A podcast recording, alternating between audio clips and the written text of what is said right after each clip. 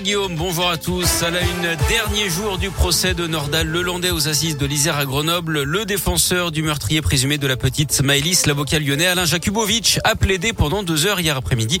Tâche difficile hein, après le réquisitoire sans nuance de l'avocat général le matin pour qui Lelandais est un grand criminel et un grand prédateur et pour lequel il a requis la réclusion criminelle à perpétuité assortie d'une peine de sûreté de 22 ans.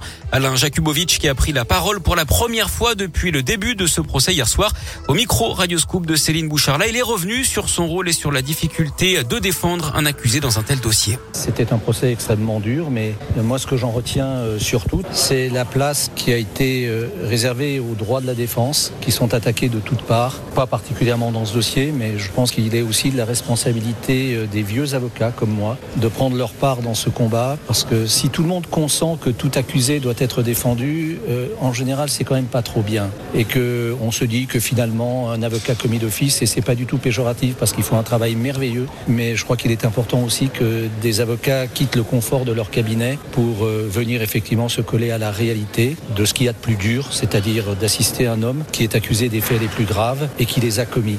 Tout à l'heure à 9h, l'audience reprendra avec les derniers mots accordés à l'accusé Nordal Lelandais. C'est ensuite que les jurés se retireront pour délibérer.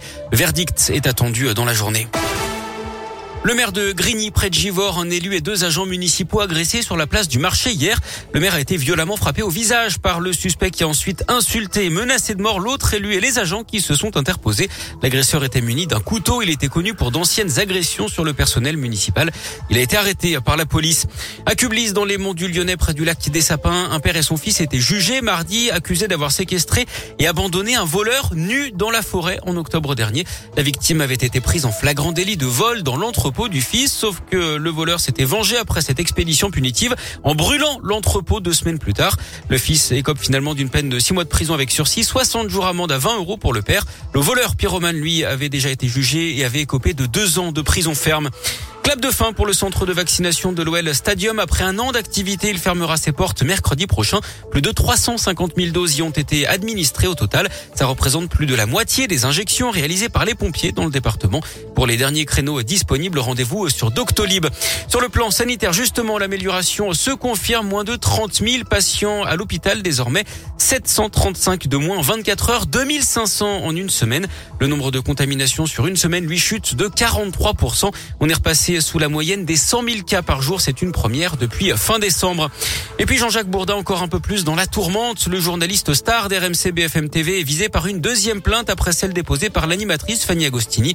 Une femme aujourd'hui âgée de 60 ans porte plainte pour agression sexuelle, harcèlement et exhibition des faits commis en 1988 d'après elle. Du sport, la dernière ligne droite au jeu d'hiver à Pékin, ça se termine dimanche. Avant ça, programme chargé ce matin avec des chances de médaille. Quatre Français sont engagés en huitième de finale du ski cross qui débute dans quelques minutes. On suivra également les deux dernières courses de biathlon, les Mastart avec les filles à 8 heures et les garçons à 10 heures. Et puis du basket également ce soir, deux jours après s'être qualifié pour les quarts de finale de la Coupe de France. L'Asvel retrouve le championnat match en retard de la douzième journée. Les Villeurbanais reçoivent Nanterre à l'Astrobal à 20h.